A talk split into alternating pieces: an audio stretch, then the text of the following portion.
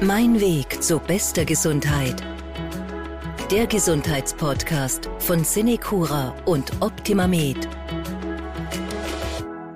Wir sprechen heute über etwas, das haben Sie wahrscheinlich schon einige Male in der Hand gehabt. Wir sprechen über Topfen, wir sprechen über Essigbatschal, wir sprechen über eine Zwiebel auf dem Ohr und so weiter. Also alles, was es in Sachen Hausmittel gibt. Was gibt die Hausapotheke her? Was können Hausmittel und was können sie nicht? Darüber spreche ich heute mit Dr. Rita Wünscher, Fachärztin für physikalische Medizin hier im Optima Med Gesundheitsressort Bad Wimsbach. Schönen guten Tag, Frau Dr. Wünscher. Hallo, schön wieder uns in Präsenz treffen zu Ja, wollte ich gerade sagen, genau. Ja, wir haben ja schon ein paar Mal das Vergnügen gehabt und schön, dass es jetzt wieder persönlich geht hier mit einem Besuch. Ja. Und vor allem auch ein schönes Thema, wie ich finde, weil es wirklich viele Menschen betrifft. Hausmittel hat ja jeder von uns schon einmal irgendwas damit zu tun gehabt, ja, in den verschiedensten Formen. Vielleicht zum Einstieg mal eine allgemeine Frage. Was können Hausmittel? Also wo sagt man, ja, da kann man sie gut einsetzen und was können sie nicht? Wo sollte man eher verzichten drauf? Also Hausmittel können auf jeden Fall Symptome lindern in einem Krankheitsverlauf. Sie können damit den Krankheitsverlauf verkürzen, abmildern. Zudem es, äh, sind es oft Mittel, die tradiert in gewissen Familien äh, weitergegeben werden, was auch so eine gewisse Verwurzelung mit Familienstrukturen impliziert. Zudem ist es meistens ein Zeichen der persönlichen Anteilnahme an dem Erkrankten in Form von vermehrter Zuwendung, vom drauf eingehen auf den Erkrankten in Form oft von ganz einfachen Mitteln, äh, in Form von Massagen, Wickeln, Auflagen, Kompressen.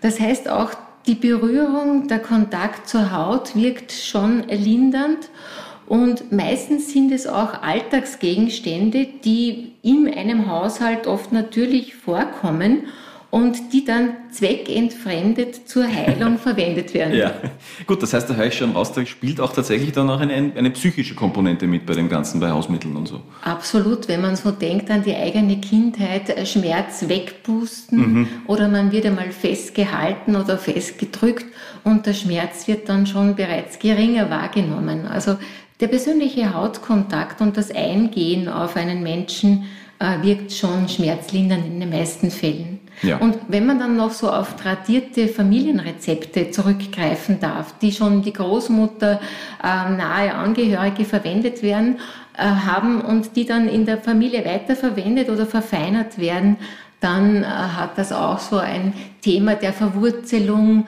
der Bezug zur Familie äh, als Hintergrund. Ja, dann schauen wir es uns doch mal ein bisschen an. Hausmittel, die äh, unsere Zuhörerinnen und Zuhörer wahrscheinlich schon mal in der Hand gehabt haben und vielleicht auch eingesetzt haben. Fangen wir gleich mal an mit dem ganz beliebten Hausmittel, ein Topfen. Also wirklich ein Topfen auflegen, ein Topfen irgendwo äh, auf den Körper geben. Was bringt der und wo kann ich ihn verwenden? Ähm, Topfenauflagen, Topfenkompressen bringen in meiner, aus meiner empirischen äh, Ansicht sehr, sehr viel, wobei die Studienlage natürlich dann nicht viel hingibt, hergibt, ähm, man sieht so in den durchgeführten Studien, äh, dass teilweise das Studiendesign oder die äh, Studienanzahl der Teilnehmer nicht ganz passt. Aber von der Empirie bringt es sehr viel, weil äh, Milchsäurebakterien eine leichte Durchblutungssteigerung der Haut machen und dadurch Entzündungen leichter abgeleitet werden. Sehr gut wirken kühle äh, Topfenumschläge äh, oder Topfenkompressen bei Verstauchungen, bei Schwellungen, äh, bei Blutergüssen, aber auch warm angewendet, zum Beispiel bei Erkältungen im Brustbereich oder im Halsbereich.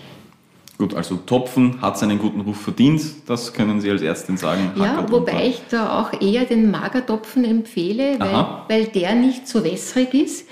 Äh, und generell äh, der Topfen auf ein dünnes Tuch aufgestrichen wird, circa so ein Zentimeter dick, dann an den Ecken, an den Enden eingeschlagen wird und dann auf die betroffene Struktur aufgelegt oder angewickelt wird und dann so ist meine Empfehlung, bei akuten Verstauchungen, Prellungen oder Blutergüssen äh, belassen wird, bis er trocken wird, bis er bröckelig wird. Und mhm. dann sollte er abgenommen werden. Bei Husten äh, äh, oder Erkältungskrankheiten wird der Topfen auch ganz gern warm im Brustbereich oder im Bereich des Halses angewendet.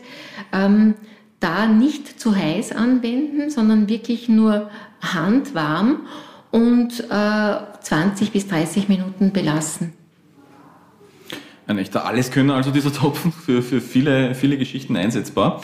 Ein weiteres Hausmittel oder besser gesagt ein weiteres Gemüse, das oft bei, bei Erkrankungen zum Einsatz kommt, wie, wie ich finde, die Zwiebel. Ja, also die wird ja auch so als äh, Hausmittel gerne eingesetzt. Was, äh, was sagen Sie als Ärztin zur Zwiebel als Hausmittel?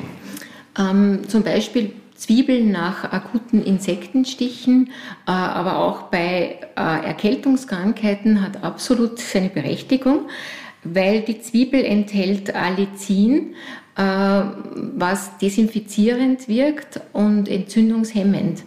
Das heißt, kurz nach einem Insektenstich zum Beispiel nach einem Mückenstich, eine Zwiebel auflegen auf die betroffene Stelle, wirkt äh, zusammenziehend auf dieses Hautgebiet und man kann davon ausgehen, dass damit das Toxin, das, das Gift des Insekts sich nicht so weit verbreitet.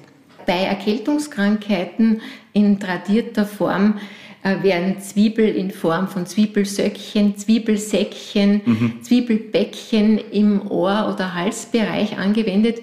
Da kann man die Zwiebelscheiben so in halb Zentimeter dicke Scheiben schneiden und äh, dann mittels einem Stofftuch äh, zwischen zwei Wärmeflaschen erwärmen, dass sie so äh, gut äh, indifferente Temperatur, so bis 32 Grad Celsius haben und dann diese warm im Bereich, zum Beispiel bei Erkältungen im Mittelohrbereich äh, oder im Brustbereich äh, auflegen. Das gleiche gilt eigentlich auch für Knoblauch. Hm, okay. Äh, also Lauchöle, äh, Allicin, Allin äh, in Zwiebel, äh, Knoblauch und Lauchgewächsen generell. Sehr gut. Also beim nächsten Mückenstich, jetzt kommt ja der Sommer, da passt das dann gut. Oder beim nächsten Bienenstich immer Zwiebel bereit haben oder Knoblauch. Schauen wir uns die Essigbartschal an. Das ist ja auch so ein Klassiker, gerade in Österreich hört man das ja immer wieder. Wir haben Essigbartschal angewendet bei Fieber zum Beispiel oder bei, bei, bei diesen Geschichten. Wie ist Ihre Meinung als Ärztin dazu? Wie, wie beurteilen Sie das? Ähm, Generell äh, Essigbatschal, Essigwickel, Wadenwickel kann ich empfehlen, allerdings nicht für alle Altersgruppen. Mhm. Ähm, ich würde mal die Säuglinge da ausnehmen und erst äh, bei Säuglingen ab einem 18. Lebensmonat, äh, bei Kleinkindern und natürlich Erwachsenen äh, diese empfehlen. Allerdings auch äh, nicht kalt bei den, also äh, bei den, bei den äh, kleineren Kindern und äh, jüngeren Erwachsenen, sondern eher handwarm. Handwarmes Wasser, das heißt 28 bis 32 Grad Wassertemperatur, äh, dann drei Esslöffel Essig in einen halben Liter Wasser dazu, äh, dann Baumwolltücher, am besten sind eigentlich diese Baumwollwindeln oder äh, ganz dünne Leintücher äh, in diesem Essigwassergemisch tränken und dann über die Waden wickeln und dann mit einem Frotteehandtuch abdecken. So circa bei äh, Kindern 20 Minuten belassen. Bei Erwachsenen kann es ruhig 30 Minuten länger sein.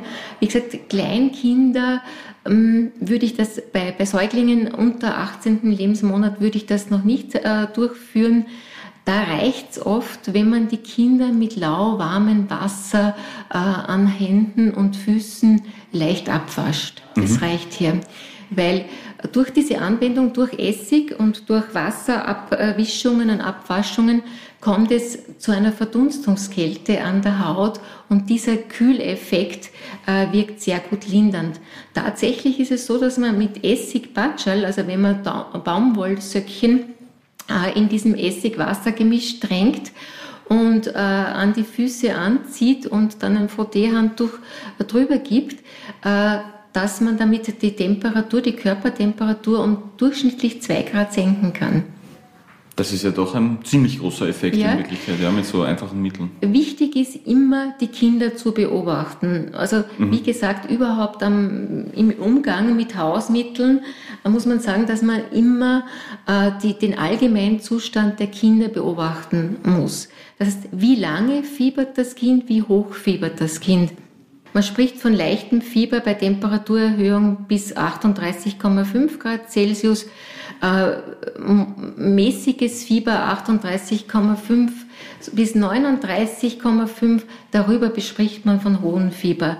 Ähm, es ist gut, wenn man das Kind beobachtet, wie lange fiebert es, äh, wie sind die allgemeinen Zeichen generell, wie ist der Wachzustand des Kindes, schreit es schrill oder wird es eher immer ruhiger, zeigen sich Zeichen der Austrocknung, äh, stehende Hautfalten oder wie gesagt bei Säuglingen die eingesunkenen Fontanellen. Mhm. Auf diese Zeichen sind zu achten.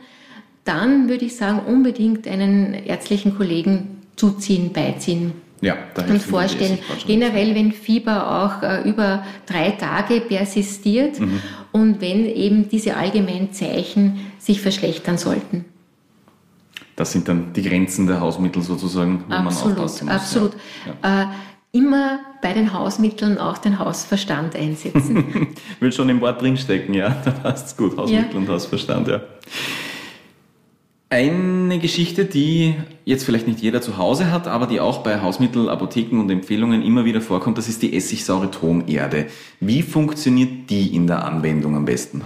Ähm, essigsaure Tonerde ist ein Aluminiumdiacetat, also ein Aluminiumsalz der Essigsäure äh, und wirkt sehr gut kühl angewandt bei stumpfen Verletzungen, äh, bei Prellungen, bei Blutergüssen, wirkt kühlend, desinfizierend und besonders durch den Gehalt eben der Essigsäure adstringierend, zusammenziehend und damit abschwellend. Mhm. Ähm, Essigsäuretonerde wird hauptsächlich in Tablettenform verkauft. Das heißt, man kann eine Tablette in einen halben Liter Wasser auflösen äh, und damit dann Umschläge oder Kompressen äh, durchführen, die man 15 bis 30 Minuten auf der betroffenen Extremität, auf der betroffenen Region belässt. Mm, es gibt auch essigsaure Tonerde als Gelform. Zum Beispiel auch kann man anwenden nach Insektenstichen bei leichtem Sonnenbrand und das lindert sehr gut auch Hautreizungen eben durch diese adstringierende, zusammenziehende Funktion. Also alles, was irgendwie geschwollen ist, rot ist, wehtut, da sind wir da im richtigen Bereich. Wobei unterwegs. bei Insektenstichen empfehle ich auch, den Hausverstand einzuschalten. Ähm, Gut ist es im Akutzustand, den Insektenstich abzufotografieren, mhm. um dann einen Verlauf auch zu beobachten, zum Beispiel eben dieser Wanderrötung, dass die Rötung sich im Durchmesser ausbreitet, im Zentrum eventuell abblasst und äh, auch die Region äh, untersuchen, kommt es zu geschwollenen Lymphknoten zum Beispiel und wie ist der Allgemeinzustand. Äh, kommt es generell eben zu allgemeinen Reaktionen, äh, zu Hautausschlägen generell, zu einem Nesselausschlag zum Beispiel, zur Herzfrequenzbeschleunigung, zu Tachyarrhythmien, das heißt äh, Arrhythmien im Bereich des Herzschlages, zu Pulsbeschleunigung, äh, Atembeschleunigung, ähm, dann wäre wieder der Zeitpunkt, einen ärztlichen Kollegen zuzuziehen. Ja. Weil das spricht dann schon wieder für eine generalisierte allergische Reaktion. Mhm. Ein Hausmittel habe ich mir noch aufgeschrieben, weil es auch oft vorkommt und auch oft angewendet wird, nämlich das berühmte Salzwasser und das Inhalieren von Salzwasser nachdem es so viele Menschen machen, ich vermute, es wird schon auch medizinisch gesehen wirklich was bringen, oder das Salzwasser? Bringt absolut etwas. Also generell Inhalationen mit isotoner Kochsalzlösung. Das heißt, isotone Kochsalzlösung entspricht der Zusammensetzung des menschlichen Blutplasmas. 0,9-prozentige Kochsalzlösung. Das heißt 9 Gramm Kochsalz auf ein Liter Wasser gelöst. Und ja, auch bei Kindern und Kleinkindern empfehle ich, äh, Kochsalztropfen einzutropfen um zum Beispiel in der Nase zähflüssigen Schleim zu verflüssigen, damit dieser leichter äh, Sekret wird verflüssigt, leichter abbringbar und im Bereich der Nebenhöhlen äh, auch äh, leichter transportfähig, kann dann leichter über die Flimmerhärchen abtransportiert werden. Äh, generell Inhalationen kann man durchführen durch Rauminhalatoren. Da braucht man gar keine Maske, also keine äh, Mund-Nasen-Maske oder sehr gut bei Kindern in Form von Verneblern äh, mit Mund-Nasen-Maske. Kann ich sehr empfehlen. Bleiben wir gleich noch beim Thema Schnupfen und Erkältung. Außer Salzwasser inhalieren, was fällt Ihnen da noch ein? Was wäre gut an Hausmitteln, was vielleicht auch jeder Mensch zu Hause hat? Zum Beispiel Meerrettich oder Krenn bei Husten und Schnupfen hat auch äh, eine lange Tradition. Aber warum? Darauf möchte ich noch eingehen. Was ist vielleicht wirklich der Hintergrund, weshalb so diese Tradition zum Großteil auch berechtigt ist? Weil äh, im Gren, im Meerrettich, beziehungsweise auch im Kohl, Bak Choy, im Radieschen, äh, sind Senfglykoside vorhanden. Mhm. Und in diesen pflanzlichen Zellen sind nicht nur die Senfglykoside, äh, sondern auch äh, das Enzym Myrinase.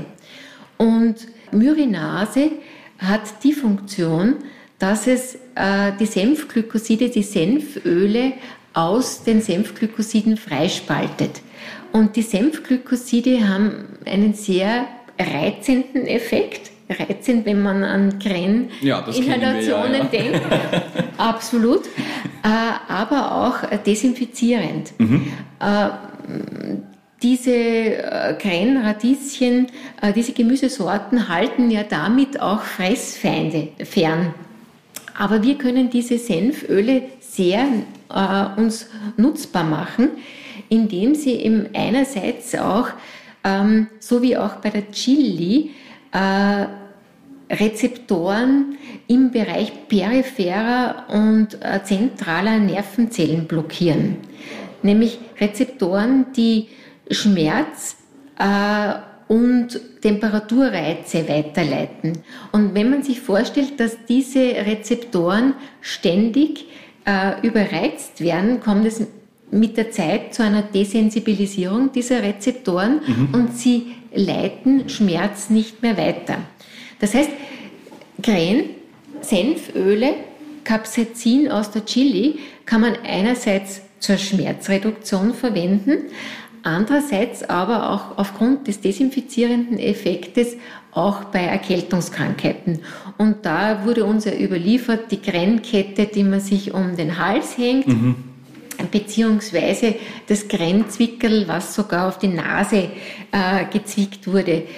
Ähm, und das funktioniert schon. Natürlich gibt es bei all diesen äh, Anwendungsempfehlungen keine verlässlichen Studien. Ja, keine validen hat sich Studien. keiner genau angeschaut, aber mhm. Ja gut, das heißt, äh, das nächste Mal ähm, zum Würstel Kren dazu und gleich die Erkältungsmaßnahme auch mitgenommen. Ja, absolut. Tief inhalieren, ja, Würstel welche Hausmittel helfen bei hartnäckigem Husten oder bei Magen-Darm-Beschwerden und welche Geheimtipps hat Dr. Rita Wünscher noch? Das hören Sie nächste Woche hier bei Mein Weg zu bester Gesundheit. Bis dahin bleiben Sie gesund. Mein Weg zu bester Gesundheit. Der Gesundheitspodcast von Cinecura und Optimamed.